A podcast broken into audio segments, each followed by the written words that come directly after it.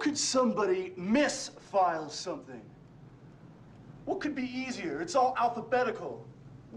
You just put it in the right file according to alphabetical order.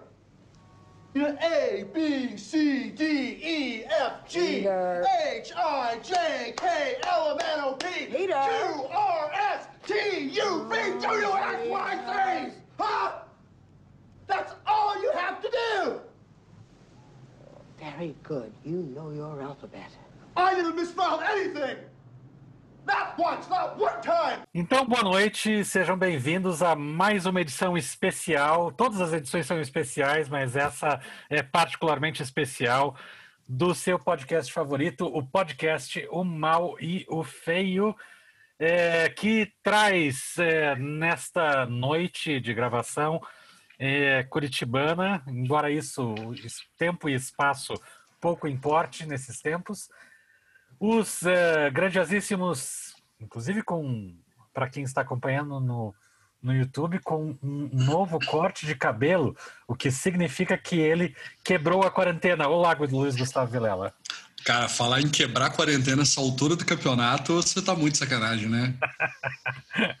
tá, tá, né, assim, com todos os cuidados, todo mundo usando máscara, né? Mas sim, sim, é, Sim, sair para cortar o cabelo, e, e- inclusive porque eu moro sozinho, né, meus amigos? Não, não, não, não tenho, não tenho ninguém para acertar o pezinho aqui atrás para mim, então Seja bem-vindo, Novo Cabelo, a este podcast. E, óbvio, é, o nosso grande host desse canal é, de YouTube, o, é, a lenda Marden Machado. Salve. Marden. Beleza. Oi, Paulo. Oi, Luiz. E os que estão nos acompanhando. Vamos lá falar do Nick Cage. A gente está mudando um pouquinho o formato do, do podcast a partir desse episódio, porque nos primeiros a gente falou só de cineastas, tem- tinha cineastas como tema. E hoje a gente vai mudar um pouco o foco. Nós temos como tema um ator, e óbvio, nós poderíamos escolher é, atores célebres como, sei lá, e a gente ir para Daniel, De- Daniel Day-Lewis. Daniel É, Daniel Day-Lewis. Day-Lewis, ou ir pros, lá para trás, Buster Keaton, que era ator e cineasta, ou Charles Chaplin, é, Ou James ou, Stewart. ou James Stewart, todas essas grandes lendas, mas a gente preferiu começar pelo creme de la creme da loucura humana, que é o Nicolas Cage, que na verdade esse é o nome artístico dele. Qual é o nome é, real dele, Marden? Nicholas Kim Coppola. What do you say we cut the chit chat a-hole? Sobrinho do é Fran. sobrinho do Francis Ford Coppola, filho do irmão mais velho do Francis Ford Coppola, o Augustus Coppola. Ou seja, por tabela, é primo da Sofia, é primo do Jason Schwartzman. Então, Ronan. família. A, a, a força é forte nessa família. I'll call Mr. T. Então, hoje, como a gente está fazendo é, a gravação é, desse podcast também na live do, do YouTube, e nós temos, é, estamos recebendo já nas últimas lives muitas colaborações dos, é, dos YouTube espectadores. É, então, acho que hoje a gente também vai receber algumas contribuições. Qual é o seu filme a sua performance favorita do Nicolas Cage?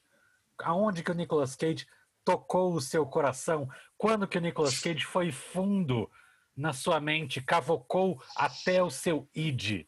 É, ele tem uma filmografia vastíssima e, e com altos e baixos e, é, e- e com filmes bastante polêmicos.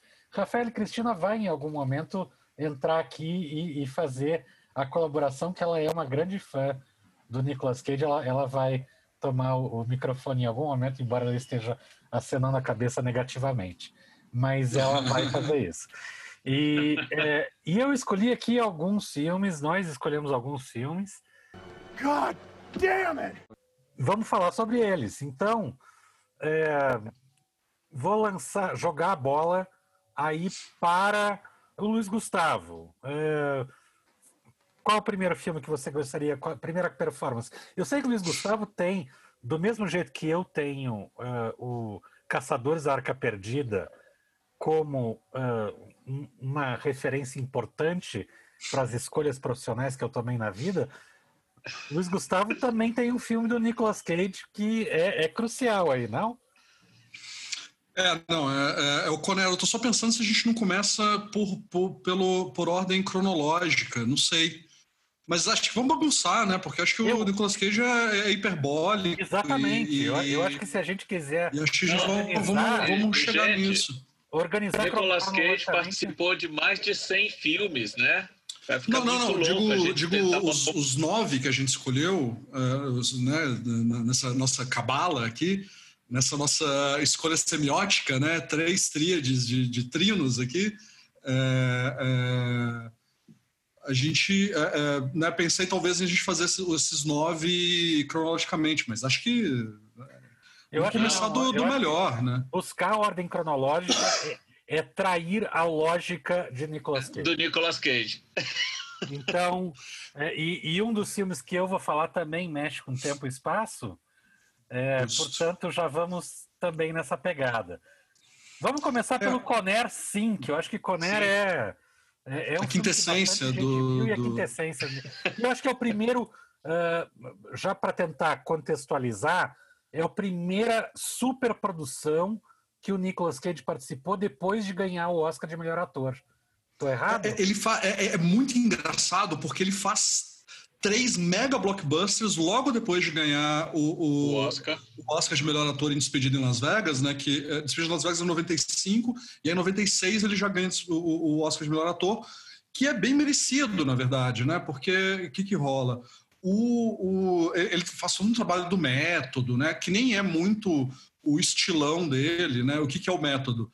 É, nesse caso para ele, por exemplo. O Despedida em Las Vegas é a história de um cara que vai é, se matar, é, beber até morrer. Por isso que, inclusive, eu tô com meu skin aqui, é, é minha homenagem torta ao, ao Despedindo Las Vegas. Fuck off! é, e o que, que o Nicolas Cage faz ali, que eu acho genial, inclusive? Ele ele se embebedava, colocava uma camcorder, uma câmerazinha, né, essas mini DVs, assim, se filmava e, e aí dava o roteiro, porque ele queria aprender o padrão de fala dele bêbado. Né? Ele não interpretava bêbado, então ele não ia fundo no método, né? Nessa coisa de mergulhar no personagem. Pois é, mas, mas ele então ele se embriagou, gravou ele próprio embriagado para depois representar ele mesmo bêbado. Exatamente, porque aí aprendeu o padrão de fala, porque a gente vai perdendo um pouco a, a habilidade né, de, de motora, né? Então isso é, é, tem algumas coisas que a gente vai né, prendendo a língua e tal. E é muito engraçado porque logo depois de um trabalho super metódico, né, de super profundidade, é, né, que ele já tinha trabalhado inclusive com outros diretores importantes, né? Daqui a pouco a gente vai falar do David Lynch e tal. É, aí ele vai lá e faz três blockbusters né, é, é, em sequência, assim, que é A Rocha, do Michael Bay, né, que é o maior Michael Bay, Conner, que é, que é o que eu quero falar agora, um pouco mais detalhadamente, que é do Simon West e tal, que depois vai dirigir, por exemplo, Mercenários 2, e outro filme de ação também com o Nicolas Cage, e a outra face, né, do John Woo é um seguido do outro. Eu não sei se, se a outra face é do, do, do Jerry Bruckheimer, mas o, o Conner e o, e o Arrocha é Jerry Bruckheimer, né, que é o mega produtor também de filmes de ação e tal.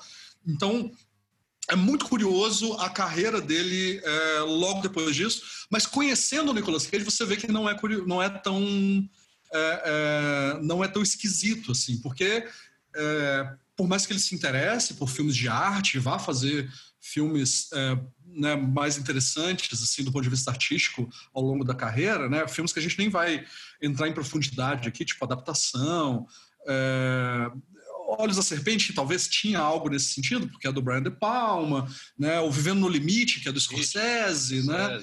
É, enfim, o, é, tem uma série de filmes assim que vão, vão ser um pouco mais metida besta, meio de arte e tal.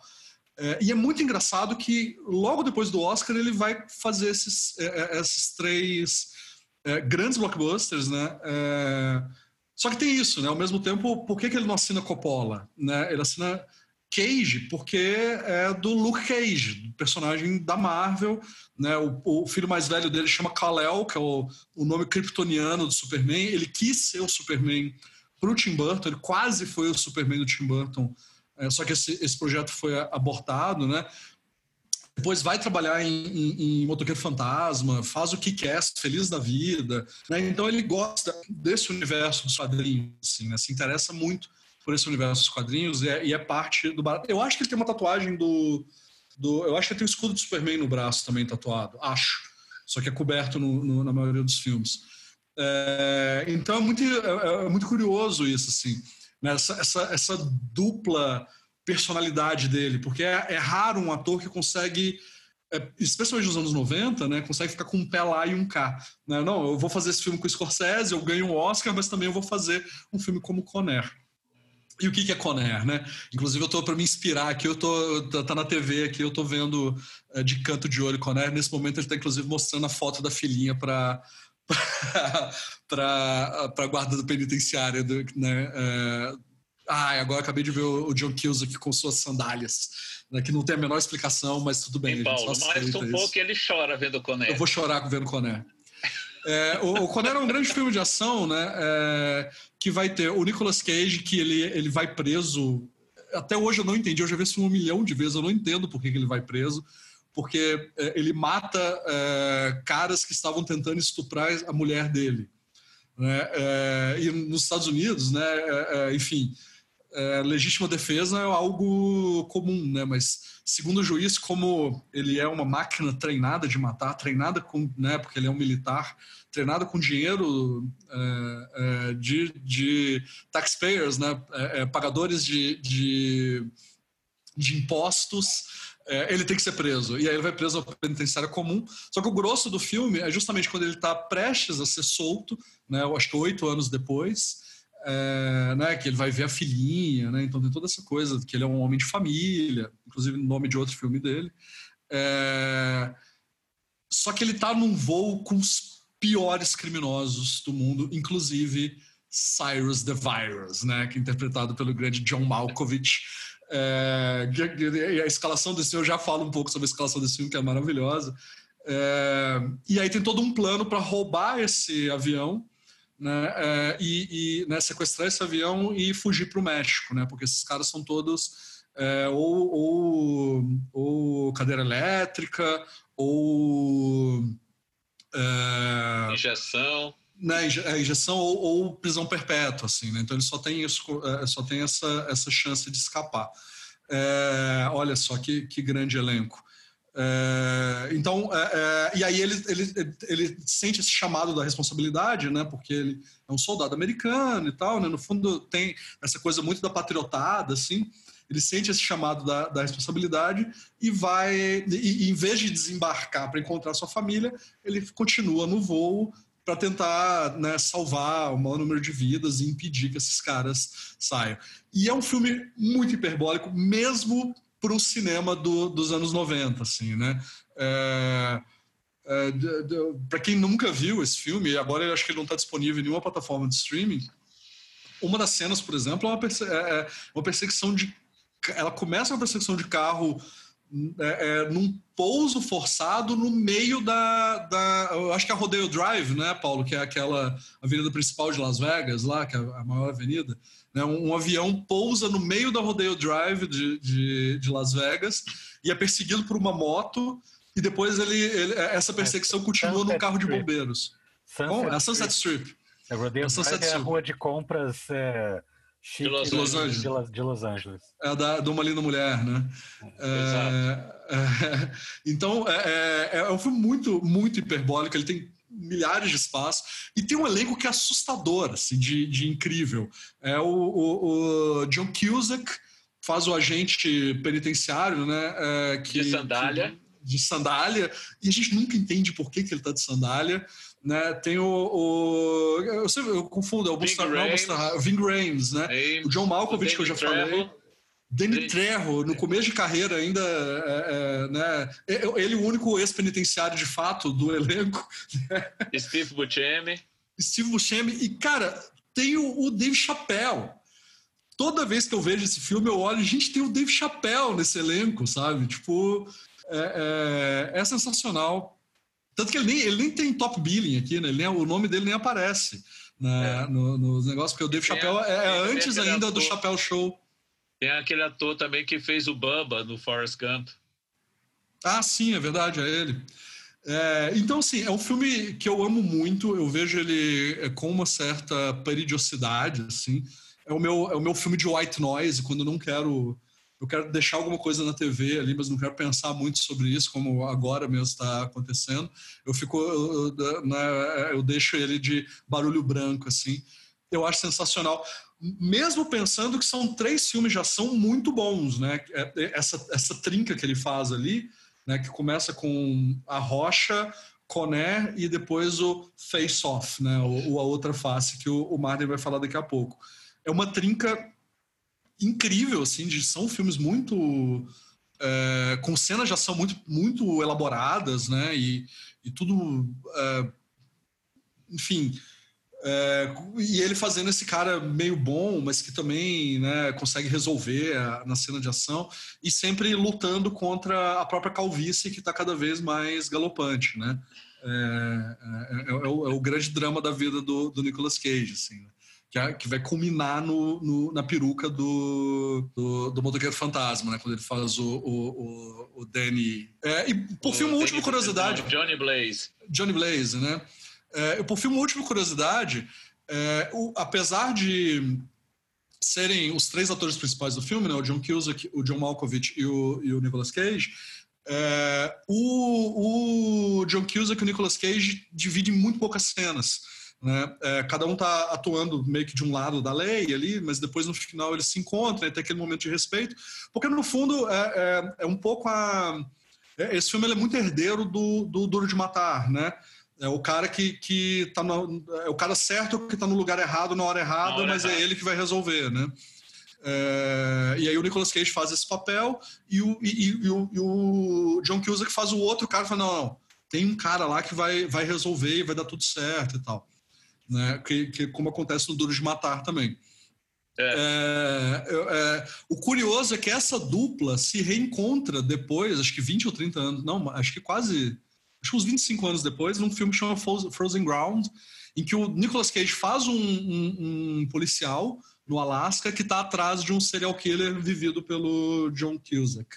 Né? É, aí tem uma pequena inversão, né? uma grande inversão de, de papéis, assim, e é, e é, Acho que vale mais pela curiosidade esse filme também, não é um, não é um grande filme, assim, mas é, tem, tem seus momentos. E, assim, é, acho melhor eu parar, porque senão eu fico a vida falando ah, Vai ser um especial, vai ser que nem o, o, outro, outra, outro formato desse podcast, que é falar sobre um filme só, um filme como só. a gente fez é, resgate em episódios passados, para ver o episódio do Grande Lebowski, que foi muito legal. É, e hum, tivemos um convidado especialíssimo também, da família Machado. E E senão daqui a pouco vai virar um episódio só do Conner. Mas é, temos é, outros filmes e outros olhos esbugalhados para abordar. É, Marden, qual que é a sua dica de, de filme? Olha, Aliás, é só, antes do Marden falar, eu queria agradecer imensamente as pessoas que estão aderindo aqui à live. Já, já passamos de 20 pessoas vendo a live, que pode parecer pouco, mas nós somos humildes. E até duas lives atrás a gente só tinha 10, então agora com 20 tá, tá super E numa sexta-noite? Sejam muito bem-vindos, exatamente. O que, que vocês estão fazendo? Sexta-noite vocês deveriam estar no bar? Não, não deveriam. Fiquem em casa e se Fiquem cuidem. em casa, e, usem máscara. E então, usem bem o, o, é, o, o, nosso podcast como fonte de inspiração e informação para vocês. Marden, é com você.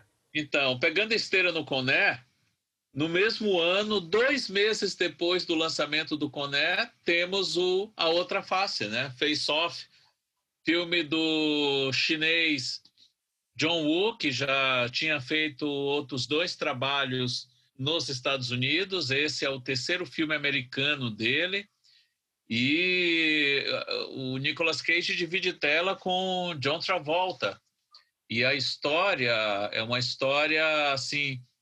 Essa, você lê meu pensamento, Paulo. Eu ia pedir essa imagem. essa sequência é quando é quando ele está numa igreja, né, disfarçado de padre e mexe com as meninas do coral cantando Aleluia.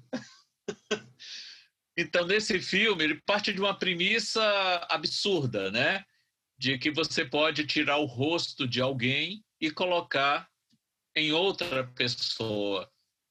E é o que acontece. Ele vive o Castor Troy, que é um, grande criminoso, e que por conta de um acidente ele ele fica hospitalizado e todos sabem que ele instalou uma bomba em algum lugar da cidade. Essa bomba vai explodir em algum momento.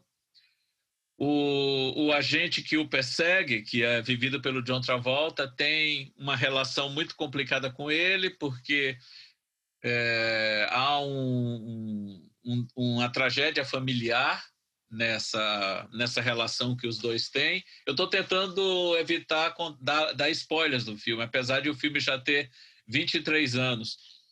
Mas, enfim, chega um ponto em que o, o agente vivido, o Archer, o agente vivido pelo John Travolta, precisa usar o rosto de Nicolas Cage para ir ao presídio e lá, em contato com o irmão dele, que está preso, descobrir onde essa bomba está instalada. Só que é, as coisas não vão tão bem como planejado. O Nicolas Cage, sem o rosto que está na cara do John Travolta, acorda e se aposta do rosto do Travolta, e aí é uma inversão de papéis, né?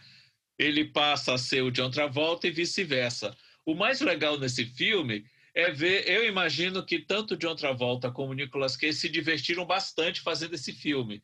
Porque a partir do momento que há a troca de corpo, você vê que um é aquele o outro é o outro, mas é legal ver a forma da expressão corporal deles quando estão assumindo o papel do outro, né? É muito, é muito legal isso. E o John Woo é um diretor de mão cheia para filme de ação, para cenas climáticas, para o uso da câmera lenta, para cenas lá do confronto entre um e outro, cada um apontando a arma para a cara do outro, é uma das marcas registradas do John Woo, aquelas pombas que aparecem voando em certa altura do filme. A questão religiosa também está sempre muito presente nos trabalhos dele. E é um filme divertidíssimo, apesar da premissa completamente absurda, mas dentro do universo que é apresentado e com o carisma dos dois atores em cena, o filme funciona muito bem. Eu, eu tenho todo respeito com a devoção do Luiz pelo Conner, mas eu gosto muito mais do Face Off, né? Do A Outra Face. Uma, uma coisa, se me permite um, um ensejo, Mário, uma coisa que eu sempre pensei muito nesse filme foi é, o, o, John Travolta ele faz um né, dentro da lógica do filme em tese ele faz uma lipo.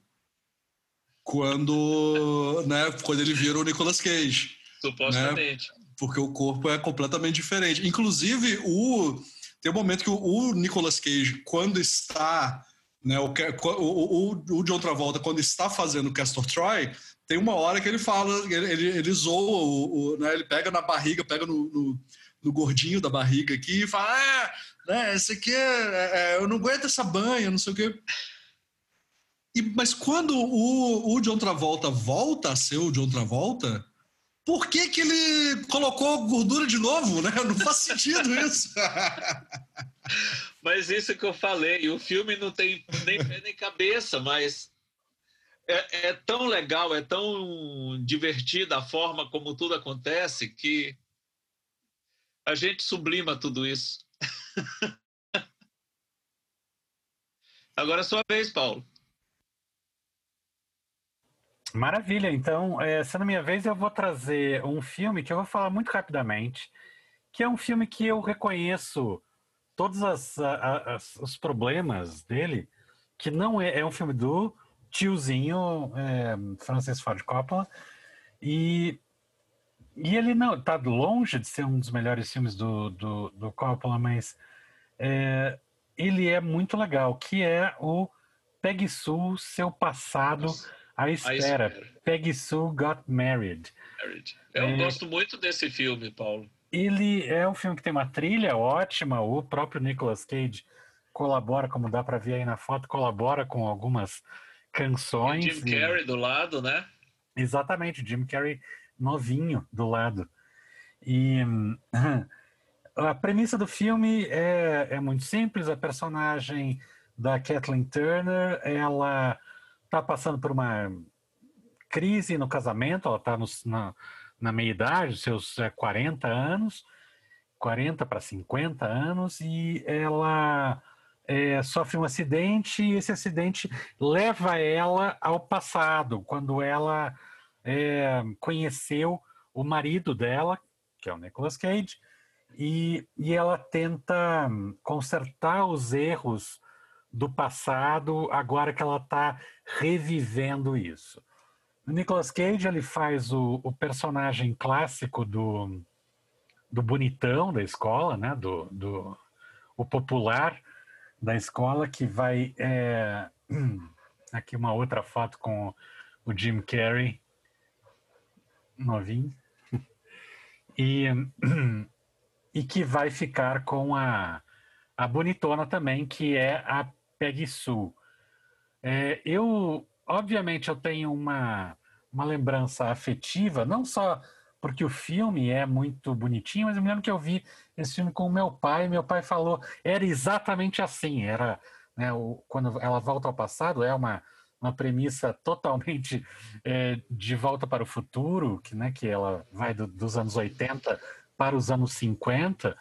E, e daí meu pai disse: não, era exatamente isso, é, esse era o padrão de vida daquela época. É um filme bem ingênuo, extremamente ingênuo, principalmente conhecendo a filmografia do Coppola, mas que o Nicolas Cage ele já começa a fazer aquilo que é a marca registrada dele, que são escolhas estranhas.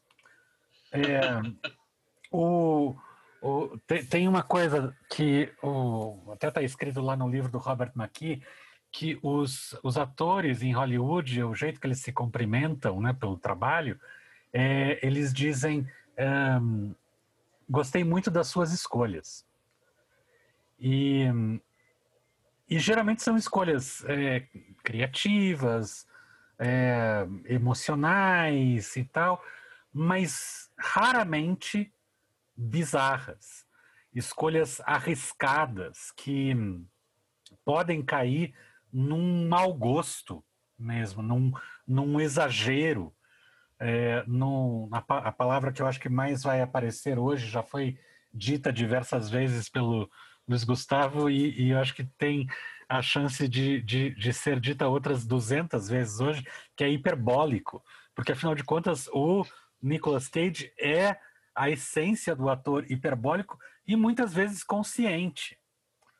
É, nós não vamos falar aqui, eu acho que já foi mencionado diversas vezes, de um dos momentos talvez mais é, lamentáveis da carreira do Nicolas Cage, mas que está dentro dessa lógica de escolhas bizarras, os olhos esbugalhados, da, é, da, das intenções que parecem estar tá fora do lugar e, e que parecem estar tá um tom a mais, uh, que é o, a refilmagem do Homem de Palha, né, que ele tem a clássica The Bees, The Bees.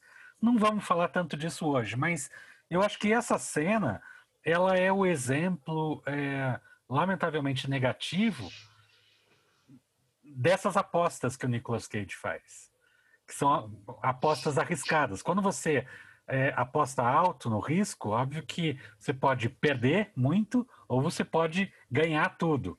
Na maior parte das vezes, temos visto ele perder com o público, talvez não com o, é, com o público, talvez com a, a, grande crítica, né? mas não com os fãs de, de carteirinha. E e nós temos um, um, estranhamento, sim. Eu acho que esse estranhamento ele ainda é sutil, mas ele começa no Pegue Sul, Seu Passado à Espera, que eu acho que é um filme muito do bonitinho. Vocês já viram esse filme?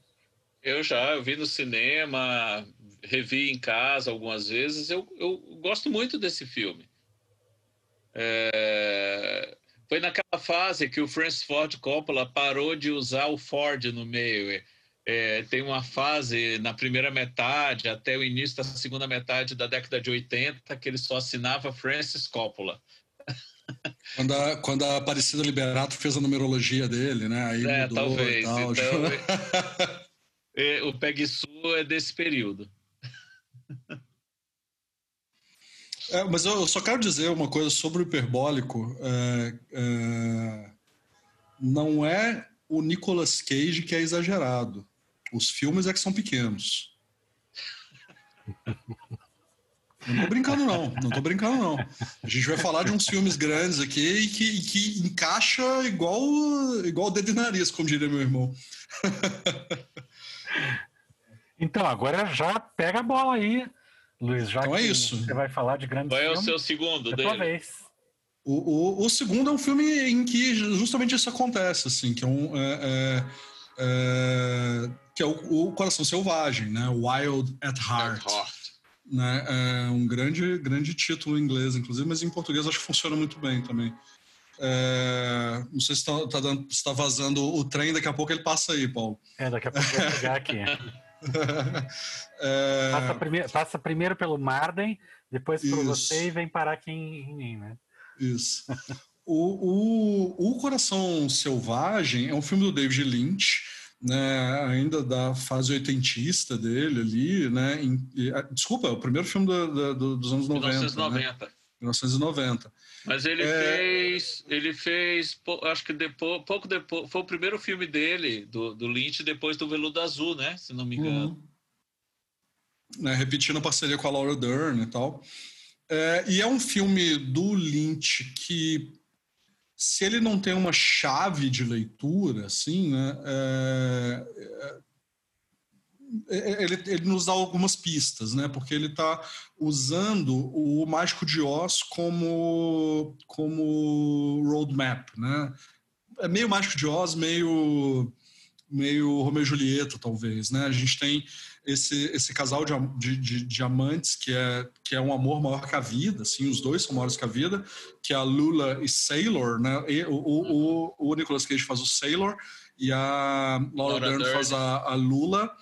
É, Laura Dern nunca deixou de ser sexy na vida dela, né? Não, não há momento em que ela não seja um mulherão, mas nesse filme ela é um mulherão mais dois, assim, e o filme é dela, na verdade, então é até um pouco de sacanagem a gente usar esse filme para falar do, do Nicolas Cage, mas é um filme que eu gosto muito, né? É, tenho muito carinho por ele, em parte por causa dessa de como o, o, o, o Nicolas Cage e a Laura Dern encarnam isso também. Os dois estão com uma energia muito próxima e que essa selvageria que a gente está acostumado a, a, a, reclamar do Nicolas Cage, chamar ele de exagerado e careteiro, né? Isso está muito presente no filme. É, qual, qual que é a trama, né, para quem não conhece? A gente tem esse casal, o, a mãe dela, a mãe da, da Lula, é, é, contra esse relacionamento e, e manda o, o, né, e manda alguém matar o, o, o Sailor, que é o personagem do Nicolas Cage, acaba dando errado e, e o próprio Nicolas Cage é, é faz essa agressão, não lembro agora se o cara morre ou não, Morre. E morre, né? E aí ele vai para cadeia. É, é, aparentemente, a, a, Nossa, eu tenho um interesse profundo nesse destrói, tema. Destrói o cérebro do cara. Me lembro que é uma cena. Isso. É um filme muito violento. E essa uhum. cena em particular é bastante violenta. Exatamente. É, é, e é um, é um. E ele é fã do Elvis, né?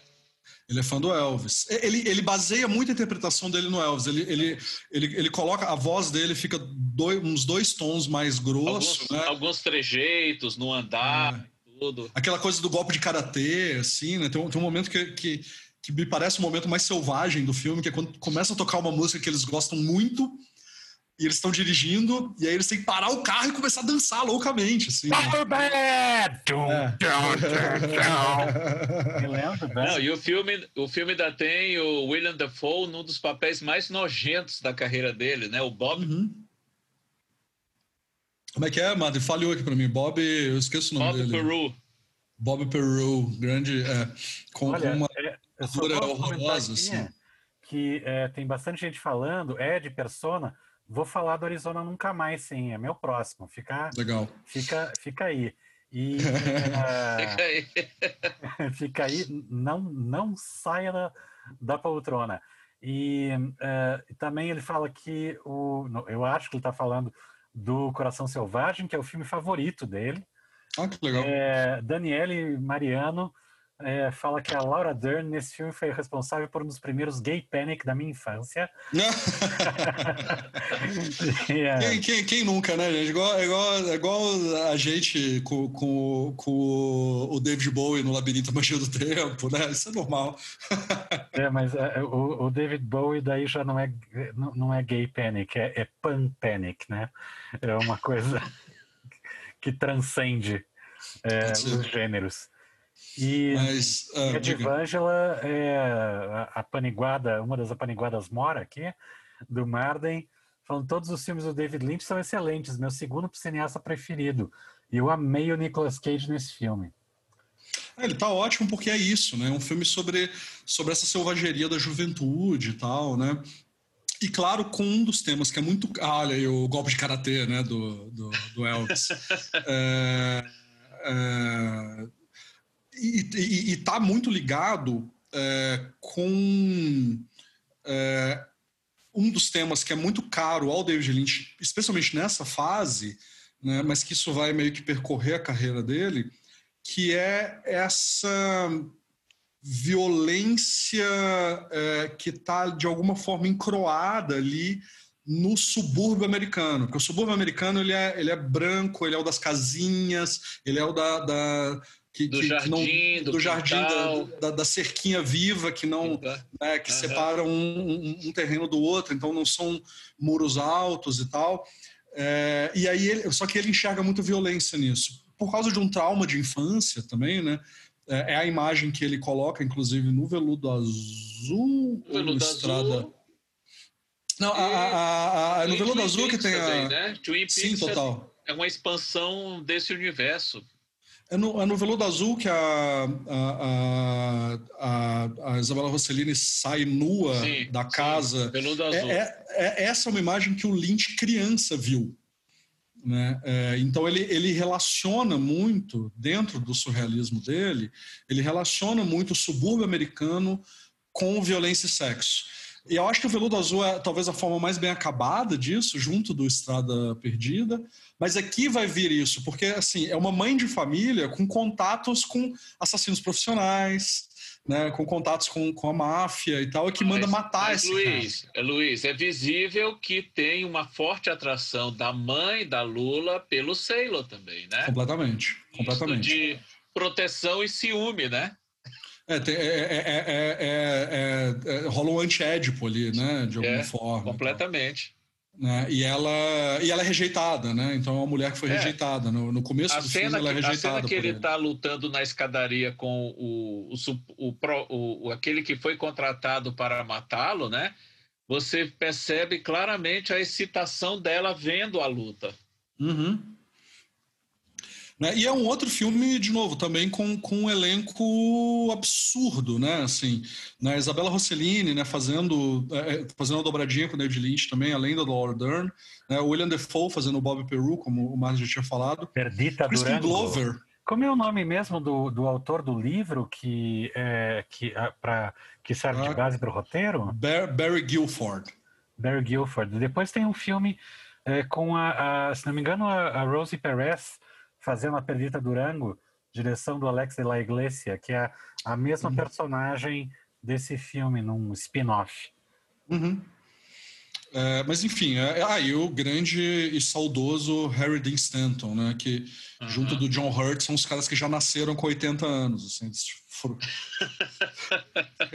cara de 80 anos a vida inteira, assim, né? Não, é, é. você falou no Harry Dean Stanton, eu, eu vi recentemente um filme do final dos anos 60, na época ele só assinava Harry Stanton, ele não usava o Dean no meio, é, ele contracena com Clint Eastwood. É um filme muito legal de guerra, o, o, Os Guerreiros Pilantras. É, ele é de 1970, 1970.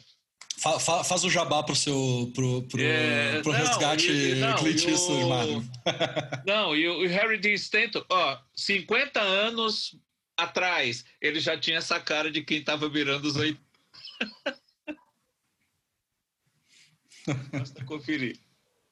Então já vamos passar para o Marden? Pra, pra, ou você tem, tem considerações finais aí do.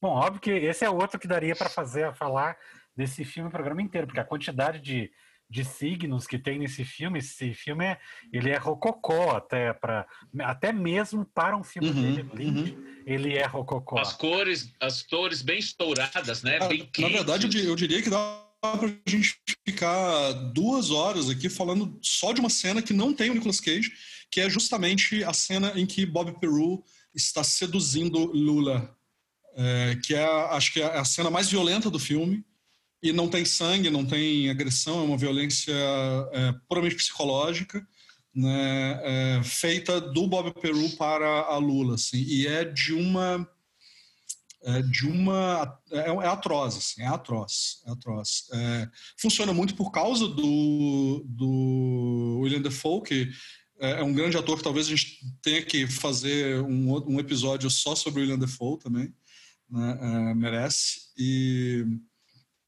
é, e que navega nessas duas coisas, né, de fazer filmes de ação, né, fez o vilão do Homem-Aranha e tal, é, e, e, também os filmes de arte, com um pouco mais de graça que o Nicolas Cage, talvez.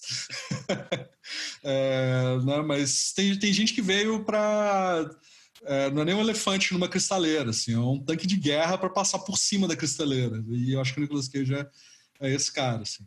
É, mas é um filme fascinante mesmo, assim, com, com muitas cenas pesadas de, de violência gráfica e de violência psicológica. É, é, e é, não vou dizer que é para quem tem estômago forte, nada do gênero, porque eu acho que também a gente está. É, qualquer qualquer programa do Datena vai, vai ser pior do que esse filme, mas ainda assim é, é bastante. é pesado o suficiente. Assim. Mas é, é demais, eu recomendo. Para quem, quem conhece o Lynch, talvez só pelo Twin Peaks, né, porque teve o, retorno agora, e talvez pelos filmes mais recentes que, em que ele, ele mergulha mais profundamente no surrealismo. É, o Coração Selvagem, ele, ele ele tem uma linha um pouco mais, uma linha narrativa que é um pouco mais fácil de ser, Sim, de ser da mesma forma que o Veludo Azul, né? Eram filmes ah. mais fáceis, assim, de acompanhar. Isso. É, a história você entende, né? Você, você, é. você pedir para contar é, a história do Inland Empire, não dá. Você pedir para contar, a, a, contar a história do. do Cidade dos Sonhos também é um pouco mais difícil. É, Vai, mas vai ter. Logo vai travar. Agora, uhum. o Coração Selvagem é tranquilo de contar a história. Só que a história é só um trampolim para você mergulhar em outras coisas, né? É, e assim, um, um, pequeno spoiler, assim, mas que não é. Né, o filme já tem 30 anos, 30 então anos. é a, culpa de quem não viu. É, né, e, o, o, quando eu falo do, do, do, Mágico de Oz, assim, é literal, tá, gente? O, o aparece a fada. A, a, a, a bruxa chamada Oeste? Não, aparece a fada no final, numa bolha. Ah, fada, fada mesmo. Né, fada, fada. Eu não lembro o nome dela agora, a, a Griselda, sei lá. Né? Mas a, a que coloca a Dorothy no caminho, ela aparece literalmente, assim, enquanto imagem, né? Então, é, enfim. Essa, Essa imagem é da, logo também, né? após né? ele matar Isso. o cara. Exatamente. E ele é selvagem, assim, já é demais que ele, ele, ele, ele, do jeito que ele entra na cadeia, ele sai. Assim, é uma experiência que não é transformadora, ele, ele não está traumatizado. É, é, sensacional, é muito, muito legal. Assim. É, e aí dá pra, cara, dá pra fazer uma leitura Foucaultiana desse filme, dá pra fazer, nossa, mil coisas. Assim, é, eu, eu, gosto muito. Olha aí. Olha aí. Olha aí. E, e, quem que é? Né? A Laura Palmer. Laura Palmer, pô. Laura, Laura Palmer. né, com o seu queixinho, queixinho furado e tudo mais ali, né? A então, é Laura Palmer. Bom, Marden, é contigo. Na, na sequência, eu tinha pensado em apenas um filme, mas lembrei de um outro que tem o mesmo espírito, então vou falar rapidamente dos dois e guardo o outro para depois. Que é Atraídos pelo Destino e Um Homem de Família, que são dois filmes que têm uma forte influência Frank Capriana, principalmente o Atraídos pelo Destino, mas o outro também tem isso muito forte. Atraídos pelo Destino é a história de um policial, vivido pelo Nicolas Cage, que um dia sempre vai numa mesma lanchonete fazer o lanchinho dele. E tem uma garçonete, vivida pela Bridget Fonda, que sempre o atende. Ele, no filme, é casado com a Rosie Perez, que é uma mulher assim que só quer ficar rica, luxo e tudo mais.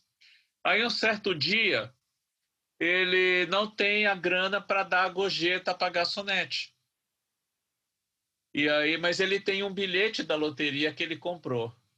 E aí ele diz para ela: Olha, eu não tenho a grana da gorjeta, mas se eu ganhar na loteria, metade do dinheiro é seu.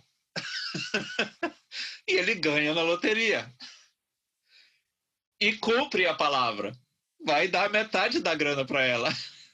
E claro, é uma comédia romântica, de que destaca o bom caráter das pessoas. Ele é um policial, assim, gente boa mesmo, correto, ético. E o filme segue essa linha e, claro, o inevitável romance entre os dois surge. É um filme muito simpático, Atraídos pelo Destino. E o outro, um, um Homem de Família, tem uma pegada que em alguns momentos lembra um pouco a felicidade não se compra. Ele é um cara que tinha uma, uma namorada, tinha uma vida meio que desenhada na, numa cidade pequena do interior e toma uma certa decisão, certa altura da vida dele, que leva tudo para um lado completamente diferente daquele que originalmente tinha sido traçado para ele e, e ele se torna um homem muito bem, muito rico, bem sucedido, etc. Mas aparentemente vazio de espírito, infeliz. E um certo dia cruza com ele uma espécie assim de mendigo, que é um, um anjo, na verdade, vivido pelo Don Tiro, que mostra como teria sido a vida dele, e ele passa a viver essa vida se ele tivesse tomado outra decisão naquele determinado ponto no passado. Então ele se vê de novo naquela cidade pequena, casado com aquela namoradinha do colégio, com filhos, trabalhando com o sogro, toda uma realidade que ele, num determinado ponto, abriu mão para ir para fora, para estudar e terminou se tornando essa pessoa que ele é. E o filme brinca justamente com essas, esses possíveis desvios do destino. É um filme também que, que segue muito a linha dos filmes do Fan Capra. E o, o, o Nicolas Cage tem uma cara boa para esse filme de papel. Da mesma forma que ele tem essas interpretações exageradas, histriônicas e tudo, ele, quando quer, também faz interpretações contidas, contidas, tranquilas, como é o caso do Atraídos pelo Destino e desse Um Homem de Família. O que comprova o talento dele como ator. Dependendo do papel, ele dá a interpretação que o papel precisa. E se tem um bom diretor segurando as pontas, né, ele fica meio que controlado e rende o que é esperado daquele papel. Paulo, é, qual é o próximo da sua lista? Próximo da minha lista já vai atender aqui é, o, o Ed Persona, que é o Arizona Nunca Mais, um dos meus filmes favoritos de todos os tempos é uma das melhores aberturas de todos os tempos, filme dirigido é, pelos irmãos Coen, e de 1987, ou seja, Nicolas Cage ainda em início de carreira, mas já na, na sua é, ascensão, na época que ele era o, o ator é, do, do, universo cult, né? Ele estava trabalhando com todos é os. É um filme que ele fez logo depois de Peg Sue, viu? Exatamente. É um filme que então. ele faz logo depois de Peg Sue. Então, tem, ele trabalhou com o tio, trabalhou com o David Lynch pouco depois, trabalhando com os, eh, os irmãos Coen, eh, que também tá, é um dos primeiros filmes dos irmãos Coen, um dos filmes mais eh, delirantes dos irmãos Coen, e essas interpretações exageradas do, do Nicolas Cage encontram um, uma plataforma perfeita para ele poder brincar com isso, é, na é, concepção estética que os irmãos Coen dão para o Arizona Nunca Mais. O filme tem uma história muito simples, que o, o Nicolas Cage é, de novo, um, é, um ex-presidiário que ele, ele é preso tantas vezes por pequenos crimes de, de assalto que ele é, vai desenvolvendo uma paixão pela policial responsável por tirar as fotos né? Que quando vai preso tira aquela foto, o mugshot, né? E, e as digitais e as tudo. digitais e tal. E essa policial é interpretada pela Holly Hunter. Ele já sabendo que é, caçadora ele, sagrada, que ele vai ser já sabendo que ele vai ser preso em algum momento, ele carrega é, a aliança para que no próximo momento que ele fosse preso, ele fizesse a proposta de casamento para Holly Hunter. E assim acontece. Eles se casam e, e ele tenta se manter longe do, uh, do crime, uh, mas eles não conseguem ter filhos. E, e daí com isso a Holly Hunter também fica deprimida, embora seja a depressão mais engraçada, porque o filme é todo um desenho animado, ele é, ele parece um filme, um desenho animado do Tex Avery e faz referência, inclusive, aos desenhos do Tex Avery, né, do, do, do da, aquele motoqueiro é, é cartoon puro, né? Exatamente. Aquele motoqueiro. Exatamente. E hum, é, Marden, você quer falar um pouquinho do filme enquanto eu procuro umas imagens aqui? Ó, eu não tenho como deixar passar um trocadilho infame com a fala que o Luiz falou agora, agora há pouco, da caçadora sagrada e o, e o Nick Gaiola. Mas é um filme muito divertido. A, a sequência de fuga dos companheiros dele de cela, né? Que é o, John Goodman e o outro ator, eu não consigo lembrar, não sei se é o Steve Buscemi ou... ou não, não, é. É, é o Torturro? É o não, não, é o John Turturro? Não, não é o, não é o John Turturro também. É um outro de não. dentezinhos separados, assim. Eu já vou, vou, encontrar o nome dele, mas ele não é tão conhecido. Ah, William Forsythe. William Forsythe. Não. William Forsythe. Eu acho que também não é o William Forsythe. William Forsythe, ele é colega na fábrica no Nicolas Cage.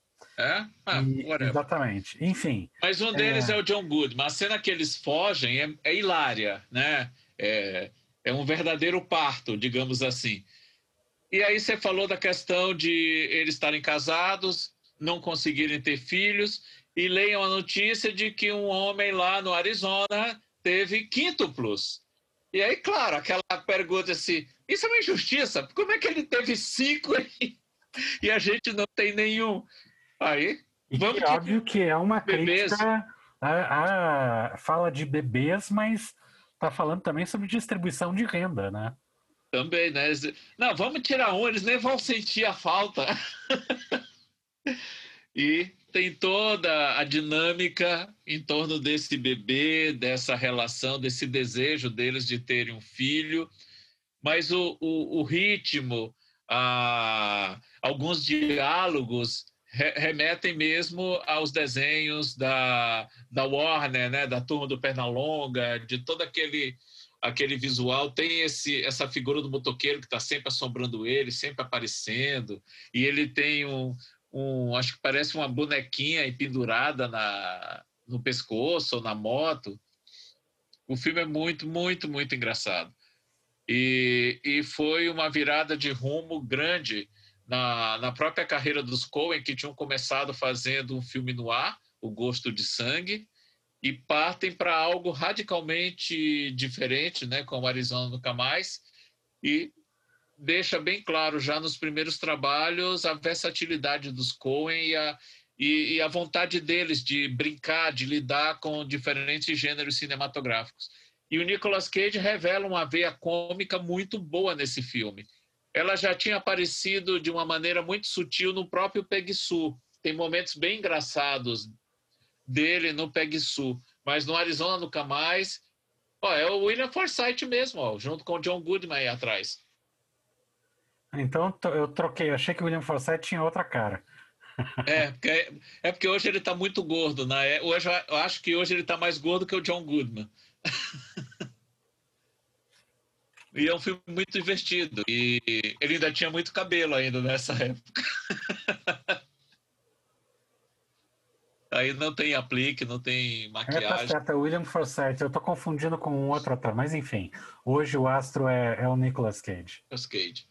Eu só quero dizer sobre esse filme que essa sequência que o Paulo descreveu, é, talvez, é, né, a sequência do, do, do, dele indo lá tirar as fotos e tal, e sendo preso, e dos dois se apaixonando né, ao longo do tempo, talvez é, só tenha sido superada ou igualada, pelo menos, né, em forma de apresentação de, de personagem, compressão de tempo e tal, pelo Up da Disney.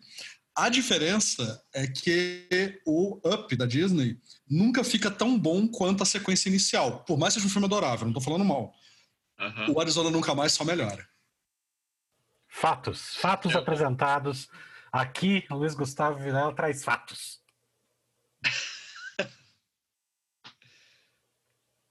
E a filmografia do, do, do, Nicolas Cage só melhora também, é, sendo que o próximo filme a ser mencionado será de Luiz Gustavo Vilela. Diz aí. Eu, eu de novo, né? Eu tava eu, eu, me distraí. É, então, agora eu vou falar de um, de um é, é um pouco mais recente. O filme está fazendo 11 anos agora, né? É, é, acho, que, acho, que vai fazer. Não, fez, fez, fez, fez 10 anos no Brasil em janeiro, aqui, segundo o IMDB, que é o Vício Frenético. O Vício Frenético é, ele é uma refilmagem do, do, de um filme de mesmo nome, né, feito pelo Abel Ferrara.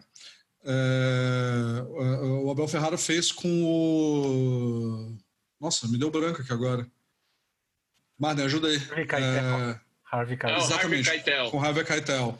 Né? É, e aí apareceu essa proposta pro, pro Herzog, né, o diretor alemão, o diretor é, da, da, do, do, novo cinema alemão, inclusive, né, que depois segue fazendo cinema no mundo e tal.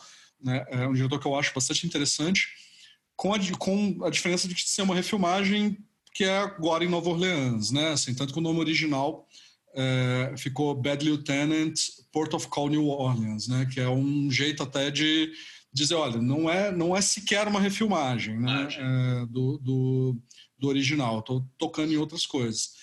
E é um filme em que o, o Nicolas Cage faz esse esse policial, né? Terence McDonough, numa daquelas enchentes, né? É, que acontece muito naqueles furacões que acontecem de, de tempos em tempos em Nova Orleans é, que inclusive é um lugar que o Nicolas Cage filma muito, viu? É, é até curioso isso, assim, tem muitos filmes em Nova Orleans. É, mas ele, né, ele faz esse policial e aí para o, o, porão da, da cadeia, né, da, da delegacia está enchendo de água e ele entra lá para salvar um, um policial né? É até um, um, caso de save the cat, assim, né? Que é essa coisa de salvar um, um você salva alguém no começo do filme e é, é, né, o, o público vai, vai simpatizar com o seu personagem e tal. Só que ele quebra as costas, né? E nessa recuperação ele fica viciado é, a princípio em opiáceos, mas em tudo mais do que aparecia pela frente dele. Assim. É, e o Herzog aproveita isso para fazer um, um, drama psicológico profundo. Assim. Se o Abel Ferrara vai fazer um filme sobre é, o, o, vício enquanto identidade, porque envolve jogo e tal, é, né, é, mais até do que drogas, né? Ou, ou pelo menos tanto quanto drogas, né? É, o, o Herzog está interessado em outras coisas, assim, né? E uma das coisas que ele está interessado, como sempre, né? Porque o cinema do Herzog, como eu sempre digo, é, é, ele é sobre como a consciência é um acidente de percurso da evolução e a sociedade é um erro. Isso acho que resolve bem o cinema do Herzog. E é um cinema em que o ambiente é, ele é indiferente ao, ao drama humano. Né? Em geral, ele vai usar a natureza, tipo Aguirre, Cólera dos Deuses, tipo Fitzcarraldo, mesmo filmes mais recentes, tipo O Sobrevivente, né? É, ou seus grandes documentários, né? Into the Inferno, que tem na Netflix, ou é, é, o Little Dieter Wants to Fly e tal. E aqui ele vai usar Nova Orleans em relação ao Katrina, mas também o espaço de Nova Orleans, porque tem essa coisa pantanosa que vai aparecer ali, para fazer essa grande metáfora de uma natureza que é indiferente ao, ao drama humano. E quem sofre a ira dessa natureza é o, o, o Nicolas Cage, e, o, e, e a resposta dele para isso é se dopar né, para não precisar lidar com a dor que essa natureza inflige nele, né, e dobrar uma aposta que aí não é, não é uma aposta de fato, como no filme do Abel Ferrara, né, aposta de jogos, mas é uma aposta de é, do, do, esquema que ele está montando ali, porque ele é um policial que se corrompe, né, se corrompe para sustentar o próprio vício, né, e aí ele quer, quer, quer é, salvar né, a Não, própria pele, assim. Né? E eu lembro, eu lembro da frase do cartaz, né, o único criminoso que ele não consegue prender é ele próprio. E ele volta a contracenar com a belíssima Eva Mendes, né? Que ele havia trabalhado no Motoqueiro Fantasma. É verdade. É, é, e, é um, é um, filme que, como vai ter essa coisa do uso de substância, né? Ele fuma crack, ele né, fuma muita maconha, né, tudo que aparece, ele essa, esse estilo hiperbólico dele, que o Herzog vai capturar e vai aumentar ainda mais, às vezes com aquela lente grande angular que distorce o rosto do, dos personagens, aí ele coloca um super close, assim, né? O Herzog vai, vai, vai capitalizar muito em cima disso.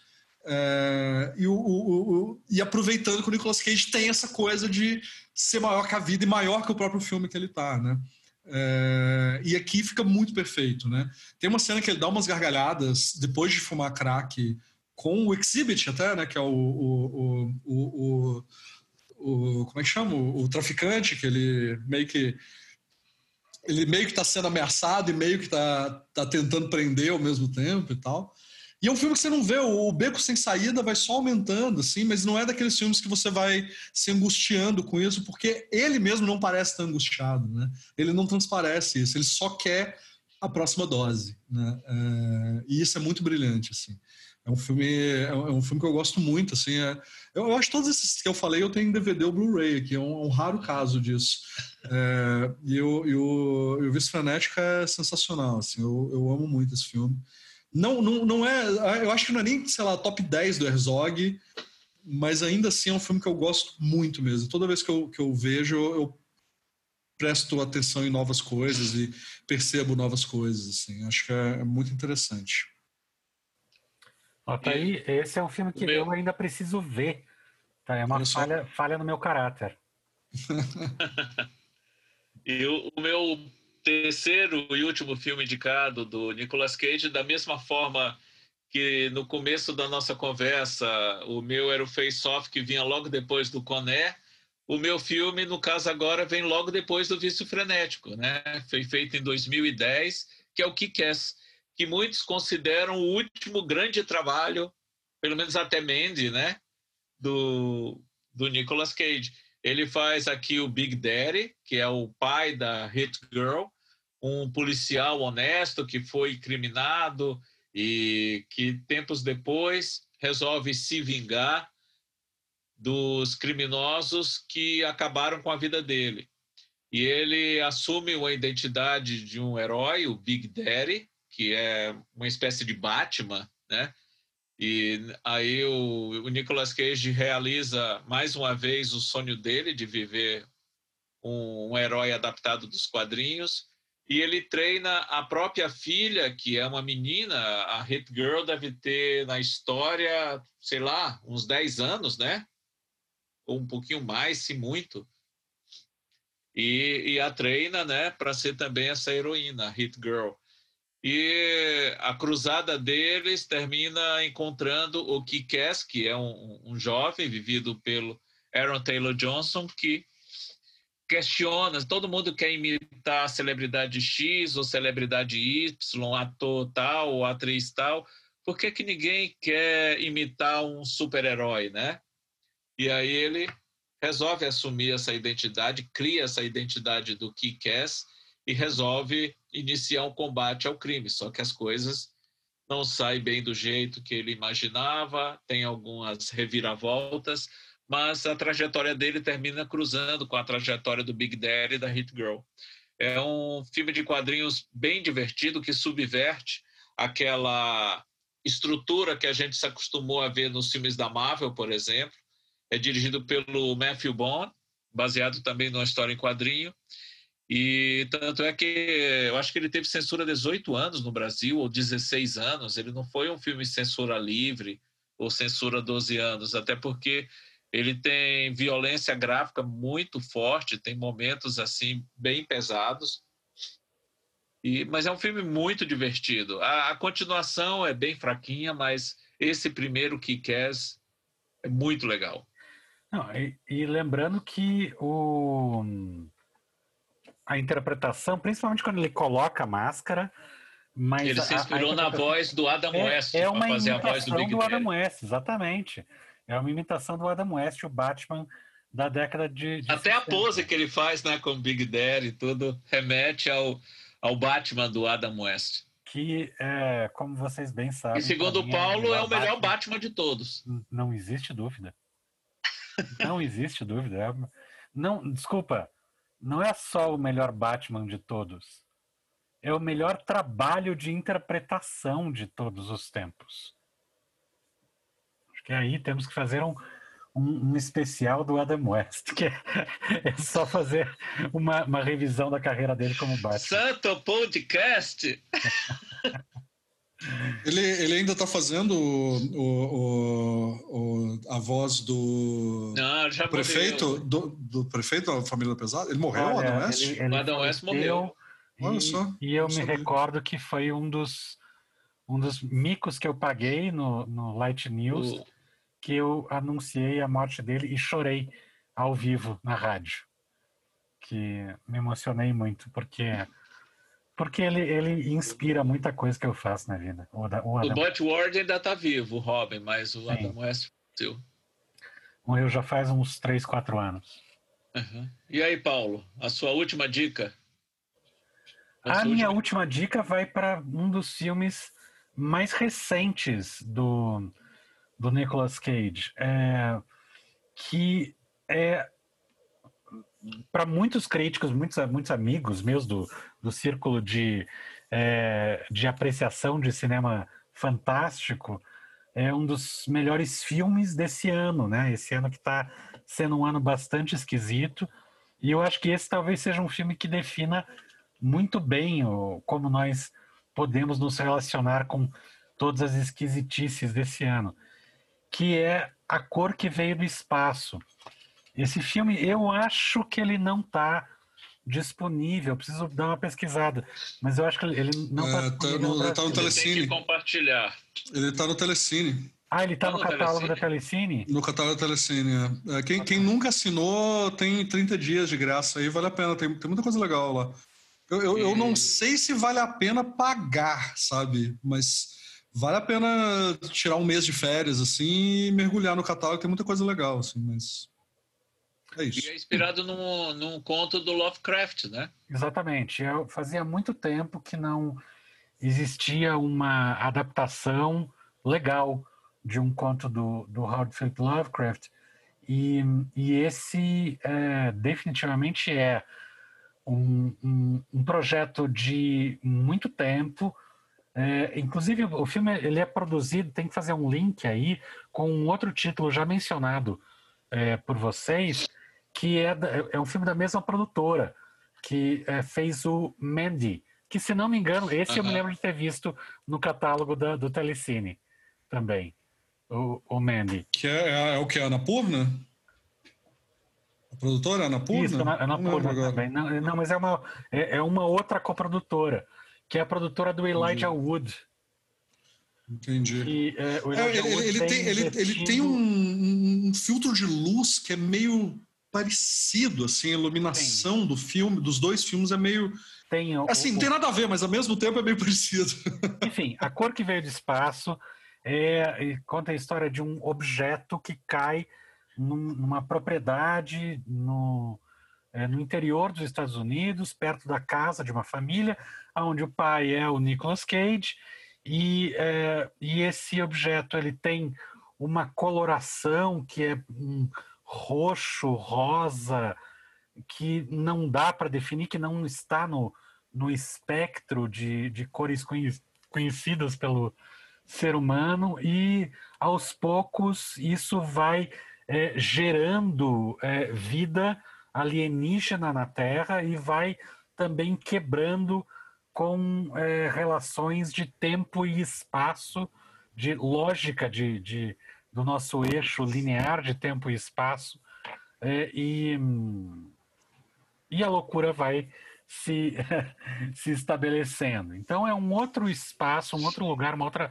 plataforma bem diferente do Arizona Nunca Mais ou uh, do, do Coração Selvagem, mas que também dá espaço para o, o, o Nicolas Cage exercitar é, os seus, é, os seus, as suas experimentações é, arriscadas, ousadas, exageradas, é, num, num filme que é, eu já vou botar umas imagens aqui. Deixa eu botar aqui. Vocês viram? Você viu, né, Luiz Gustavo? Eu, eu, é um filme eu que eu gosto não, muito. Mas, mas ele está na linha, na, na para ver em breve. Então, ele, Gustavo, é, cover ele, ele, enquanto.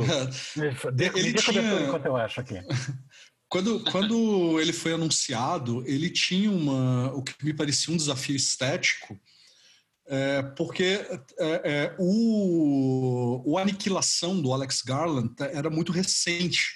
Né? E é um filme em que um meteoro cai na Terra e isso gera um, um campo em que a cor é um pouco distorcida ali, né? Faz uma referência muito forte a tanto a, sei lá, o Mágico de Oz, cinematograficamente falando, mas também a, a, a, a Stalker do Tarkovsky, né? Que vai ter essa, essa coisa da, da, enfim, da mudança de cor também por causa de um meteoro que cai na Terra. Então você tinha esse desafio de como que eu vou reapresentar essa mesma coisa com menos orçamento, né?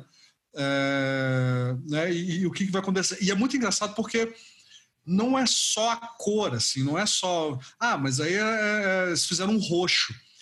É uma luz que ela é meio leitosa, ela é meio pastosa, assim, a gente consegue sentir a textura dessa cor no, no, no que está impregnando a imagem. Acho que essa imagem que o Paulo colocou agora, ela é muito, é muito representativa disso, assim. É, ela, mais do que uma cor, ela é quase uma névoa, assim, que a gente consegue, é, de novo, sentir isso impregnando na pele dos personagens. Não, e, isso é muito e, importante porque isso vai. É, porque eles vão ficando malucos, né, ao longo do, do filme. Exato. É, isso e, vai, vai apesar de não, não ter visto ainda esse filme, ele me lembrou automaticamente o Mandy. Uhum. Mandy um pouco esse é, clima. Então, eu estou tentando buscar essa, essa, essas cores fortes também. Estou tentando buscar o nome da produtora do Elijah Wood. Que é, é Spectre Vision, não? Talvez seja, vou dar uma procurada aqui a mais. Mas é, uma outra curiosidade desse filme é o diretor, o Richard Stanley, que é um, um diretor que é, é bastante cultuado. Ele não tem tantos títulos em carreira, mas cada um dos títulos dele tem uma, uma particularidade, tem um, um, um culto para os títulos dele. E é um filme de é, feito por paixão mesmo. Fazia muito tempo que ele não produzia. É, tem uma história ótima, agora fazendo uma nota de rodapé. É, inclusive, um há um documentário sobre isso. Era para ele dirigir aquela refilmagem da década da Ilha do Dr. Moreau. Da Ilha do Dr. Moreau. Ele foi demitido Eu tenho esse documentário, é muito bom. Então, é e ele. melhor do que o filme que foi feito. pois então, ele foi demitido e ele é, entrava escondido no set para ver o que estava acontecendo. É, é, é, louquíssima a história. Então, e o Richard Stanley acaba sendo um, um nome perfeito para é, para dirigir esse filme. E eu acho a direção dele para esse filme muito legal. É Spectre Vision mesmo, exatamente, Marvin. Uhum. Ah, eu, eu, eu, eu acho que uma vem, última... vem nos últimos anos se dedicando bastante à produtora dele, é, não só para filmes que é, ele interpreta, mas também para isso, mas para esses filmes como o, o a, a, Cor que Veio do Espaço, é, que, é, que são filmes de ficção científica e horror bem diferentes, bem é, diferentes do que nós estamos acostumados, bastante voltados para o público é, fã mesmo da, da, desse tipo de é, desse tipo de narrativa é, e com de novo a palavra aí escolhas muito ousadas tanto para produção como para para direção, para o elenco e tal. Então o, o Mandy e a Cor que veio do espaço são dicas que é, são mais recentes e, e eu acho que são grandes trabalhos no, Nicolas Cage. É, eu acho que vale uma última coisa que eu acho que vale falar sobre a cor que veio do espaço é que uma preocupação que eu tinha quando foi anunciado que ia ter refilmagem era como que ia lidar, que acho que isso é um problema para lidar com, com qualquer adaptação do Lovecraft, mas o Paulo pode é, é, me, me arrancar a cabeça, talvez seja uma leitura superficial, que eu estou só coadunando de outros pesquisadores, que o Lovecraft tem uma, uma questão racial que é muito meio problemática, né? É, é, é, muito, muitas vezes o horror vem né, é, de, de pessoas negras, pardas, né, de cultos que ele vai considerar subcivilizados e tal. Né? É, e esse filme ele resolve isso de algumas formas, me parece, assim. Né? Inclusive colocando a pessoa com, com um dos personagens com um curso superior, por exemplo, vai, que vai trazer uma certa racionalidade, é, é, é, um, é, um, é latino, né? por exemplo. Assim. Então já, já me parece um pouco mais interessante nesse sentido. E, e assim, eu adoro Lovecraft, eu li algumas. Assim, adoro, eu li pouco, na verdade, mas tudo que eu li eu gostei bastante, assim, e, e não estou diminuindo o valor dele, mas há que se entender que, há, é, que ele escreveu numa época em que era tudo bem ser mais racistinha, assim, né? E que a gente tem que entender que é, tem, um, tem um problema a gente ler hoje, né, em, em 2020 isso, e, e, e, e ao reinterpretar é, temos que levar isso em conta, eu acho. Pelo menos é a minha visão em relação a isso. É, aí tem, temos o, um, um, uma outra nota de rodapé, a série da HBO Lovecraft Country para é, discutir e, e, elaborar essa discussão aí. Hum. É, Marlene, eu estou tentando procurar. Você lembra o nome do documentário sobre o Richard Stanley e a Ilha do Dr. Morro? Não, mas eu posso pegá-la agora e fica fácil de dizer. Só um pouco, já volto. A Cláudia Brito perguntou aqui. É, enfim, encerramos já o, o, a, as rodadas de filmes? Faltou alguém? Acho que sim, né? Acho que sim, mas de qualquer jeito já foi uma hora e vinte e cinco de, de live. Pois né? É, então, mas é, é, que passou rápido. O tempo, voa, o tempo voa quando a gente se diverte. O, o, o, o, avião aqui no Conner não chegou nem em Las Vegas ainda, tá, tá, tá naquele campo ali ainda. Então eu vou ler aqui alguns dos comentários é, e para a gente ir falando. Lembrando ainda, vou até tirar o fone aqui um pouquinho, pra, é, só para me lembrar. Ó, oh, Paulo. Oi. Lost Soul. Lost Soul. Ah, tá Lost tá Soul. Lost Soul. The é, Journey of Richard Stanley's Island of Dr. Moreau. Então tá aí o nome do documentário, claro. Jornada Maldita de Richard Stanley, A Ilha do Dr. Moreau. Mas o título principal é Alma Perdida, né? Lost Soul. Então, dá uma procurada que é bem legal essa história. E uhum. então, é, eu eu vou tirar aqui o fone porque eu, eu tenho que confessar que ao longo dessa semana É, eu, eu ouvi tantas vezes e agora eu estou perfeitamente convencido de que é verdade é, a afirmação é, que minha excelentíssima Rafaela Cristina diz que eu não tenho é, é, capacidade nenhuma para falar do, do Nicolas Cage, porque eu não vi os melhores filmes do Nicolas Cage, que são O Vidente. O Vidente. Vem, vem aqui, vem. Vem aqui. 60 segundos, que também foi mencionado pelo Everaldo, está aqui. Deixa, deixa eu tirar aqui um pouquinho. Oh, põe, põe aqui, Sonha. Então, participação especial, entra aqui. Então, agora a lista da Rafa, vai lá. Boa noite Sente ao aqui. podcast. Boa noite, Boa noite. Mal, do Noite Feio. Boa noite, ouvintes do podcast Mal e Feio. É, o boa noite especial vai para quem é fã do Nicolas Cage, assim como eu, e ficou aguardando vocês falarem dos melhores filmes dele. E não falaram, mas não se preocupe, fã do Nicolas Cage, eu tô aqui para falar em nome de vocês.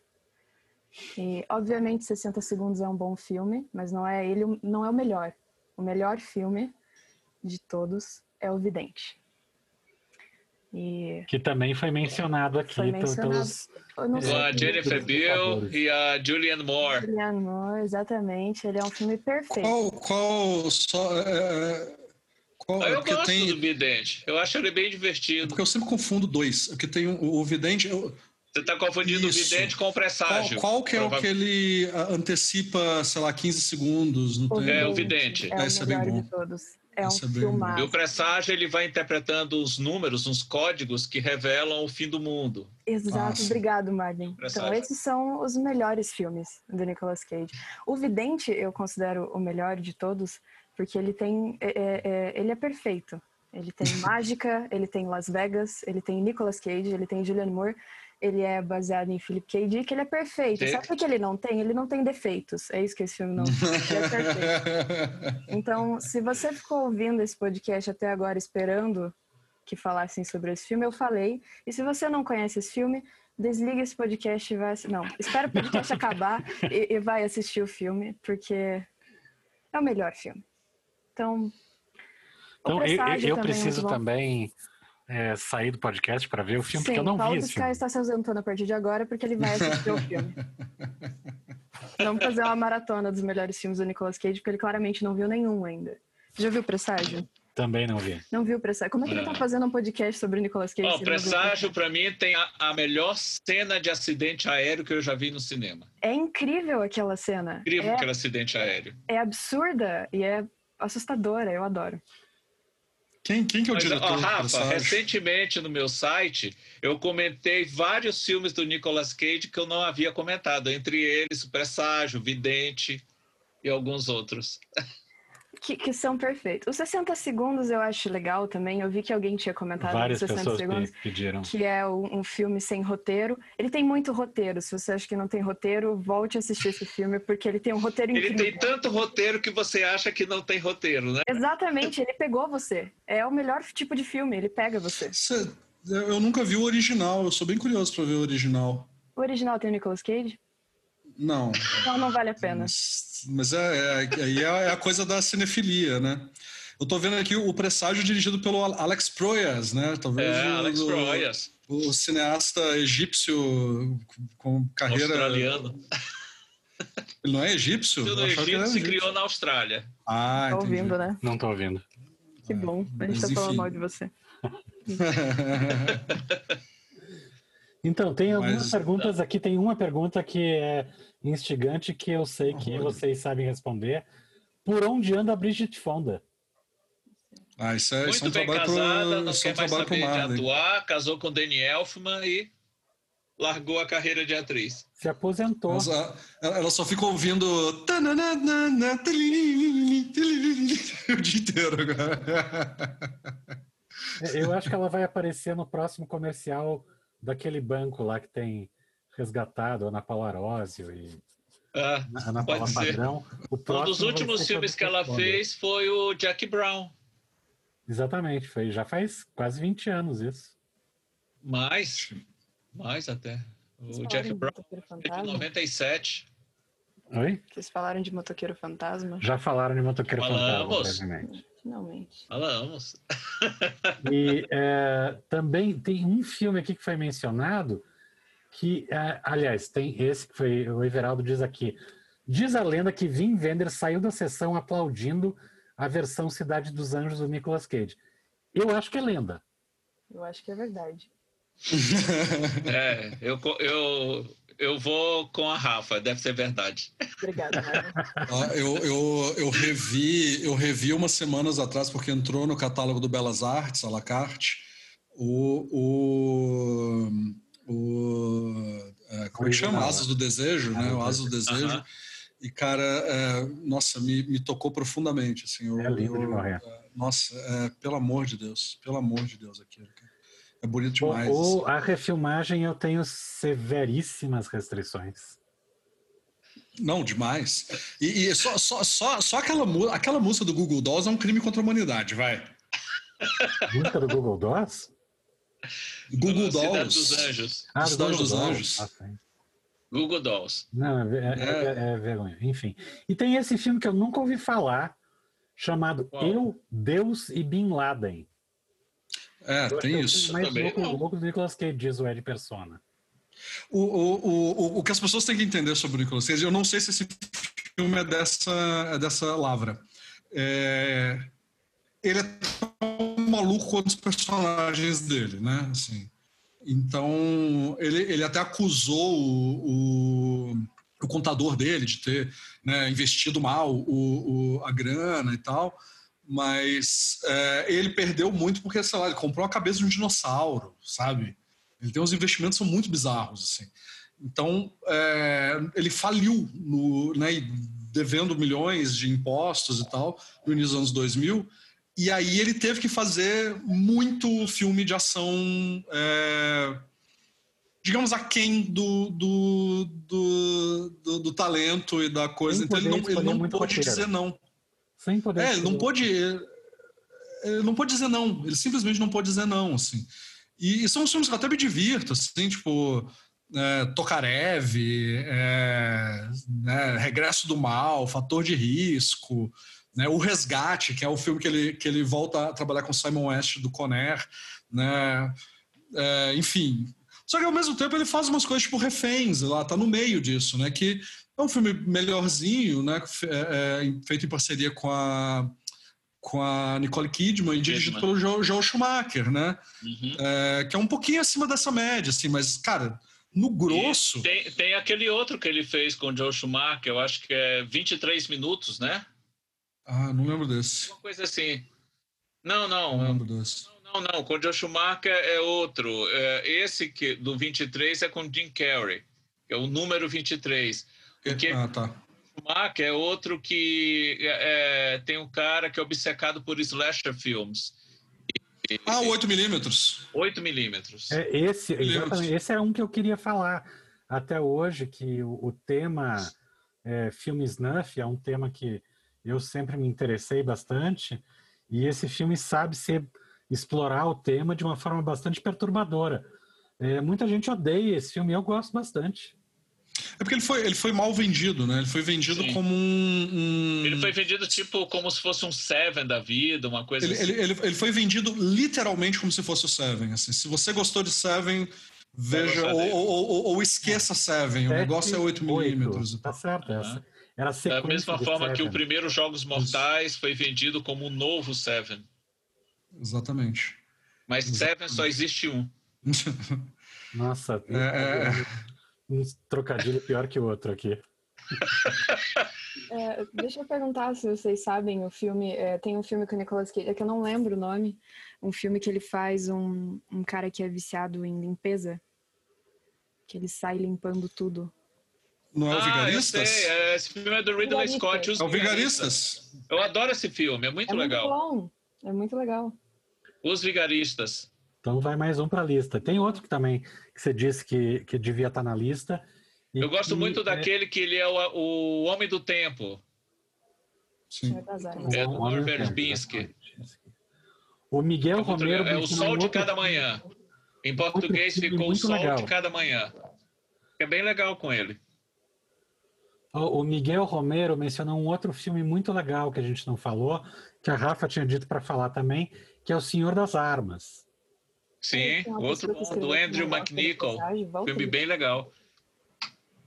Oi, Emma? Uma pessoa escreveu que não gosta do presságio. Volta ali pra ver o nome, por favor. Aqui, não gosto desse. Vai, vai entrar no, vai entrar no Dead Note da, da Rafa, do- no Death Note da, da Rafa.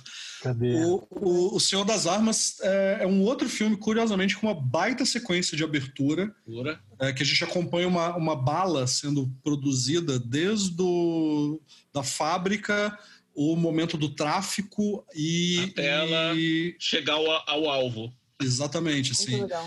É, é muito bacana. É, talvez inspirada nas aberturas de, de Corra que a Polícia Vem Aí, jamais saberemos. Mas essa até a semana passada eu estava vendo aquelas listas do canal Cinefix do, do YouTube é, e a lista de top 10 aberturas do cinema e essa abertura do Senhor das Armas estava tava Tá na que é muito boa mesmo. Não, é bem É, bacana. É bem A bacana. Evângela disse que é, viu ontem Presságio e detestou, mas é só porque era dia do namorado dela escolher. Então acho que é algo Não, ela É. só viu porque era dia do namorado. só escolher. viu por causa disso, mas enfim. Mas acho que daí também de- detestou já de antemão, né? Já Sim, chegou. a- eu também detesto os filmes quando é o Paulo que escolhe.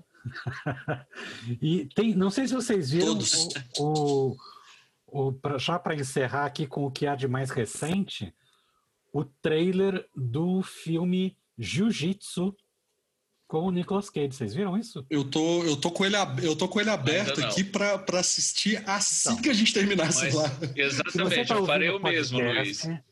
é, dê um pause, vai no YouTube, coloque Jiu-Jitsu e dê play, depois volte para ouvir aqui. Se você está no, no YouTube vendo agora, é, espera no final, mas eu só vou dizer uma coisa. Nicolas Cage está de volta enlouquecendo. Ele está como uma espécie de participação especial num filme de jiu- jiu-jitsu, aonde os grandes astros do jiu-jitsu mundial, não tem nenhum brasileiro, pelo menos não que eu tenha visto ali, é, enfrentam um alienígena que escolhe lutar jiu-jitsu com os seres humanos. E é sério isso. Vejam lá no trailer. E, e o Nicolas Cage é uma espécie de mestre Yoda que também vai lutar com espada com esse alienígena. É, então, a vergonha não existe. E é justamente por isso que a gente gosta dele. Porque ele é Como diria Maria Rafat, vergonha. a zoeira never ends. zoeira never ends. Veja, já tá vendo aí, Luiz Gustavo?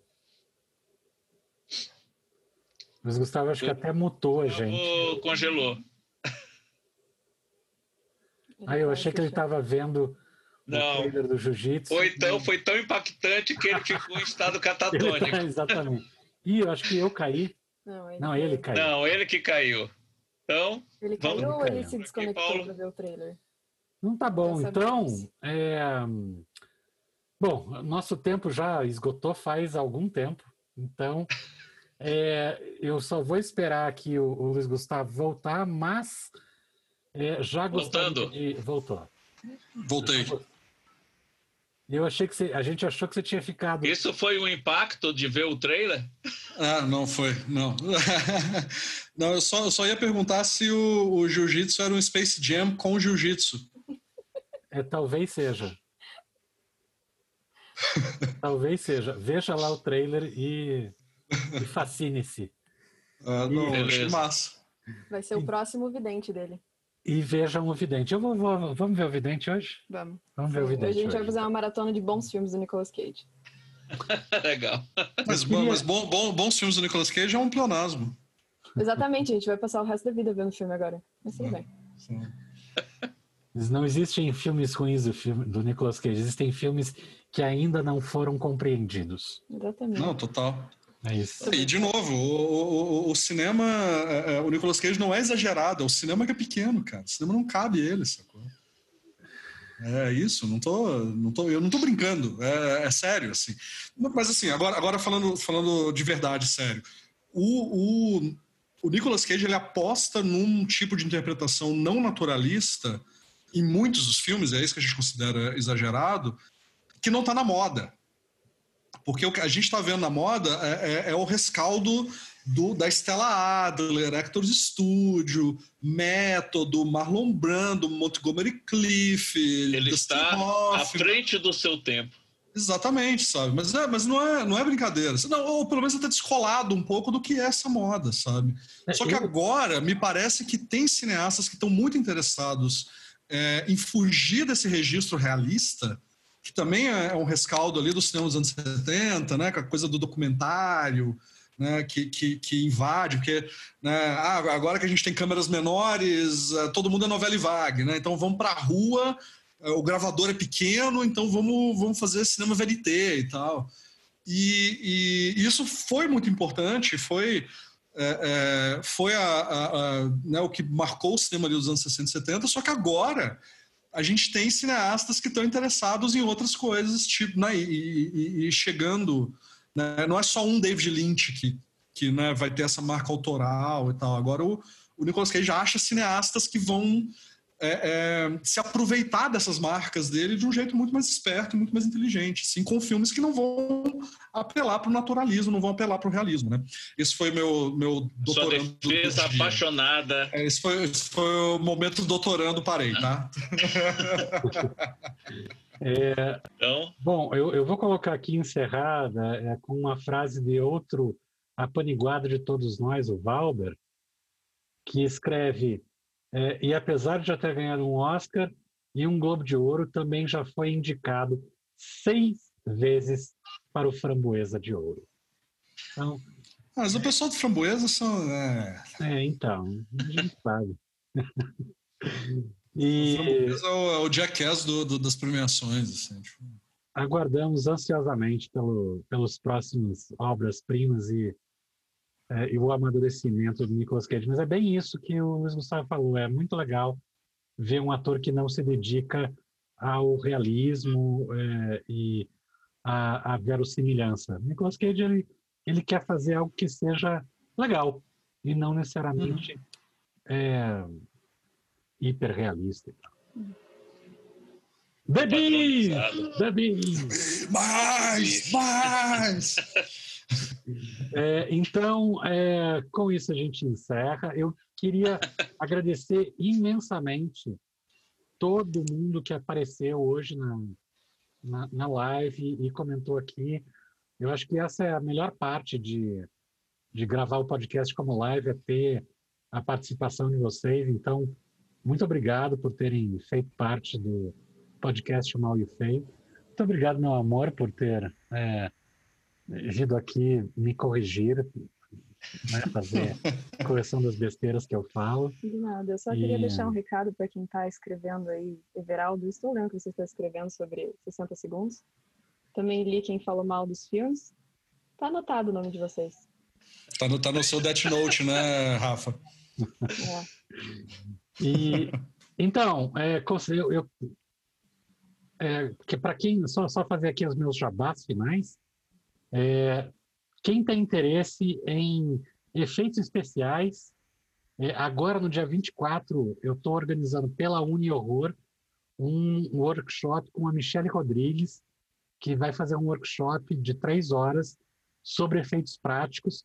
Quem se inscrever pode pensar num efeito mandar a sugestão e a Michelle vai fazer uma seleção e vai desenvolver o efeito na aula, de, de alguns que é, puderem ser desenvolvidos na aula. Então, isso serve para quem está querendo fazer cinema ou para quem está querendo fazer o Halloween mais divertido, dando um susto em familiares e amigos. Se quiser aprender como é que explode uma cabeça, alguma coisa, a, a Michelle já está é, fazendo isso. Então, entre em contato comigo é, ou direto no perfil que estreou hoje, o perfil de Instagram da UniHorror, arroba UniHorror Online é, no Instagram. Manda uma mensagem que eu mando os dados para o curso. E é isso, Luiz Gustavo, considerações finais, senhor doutorando? É isso, vejam filmes do Nicolas Cage.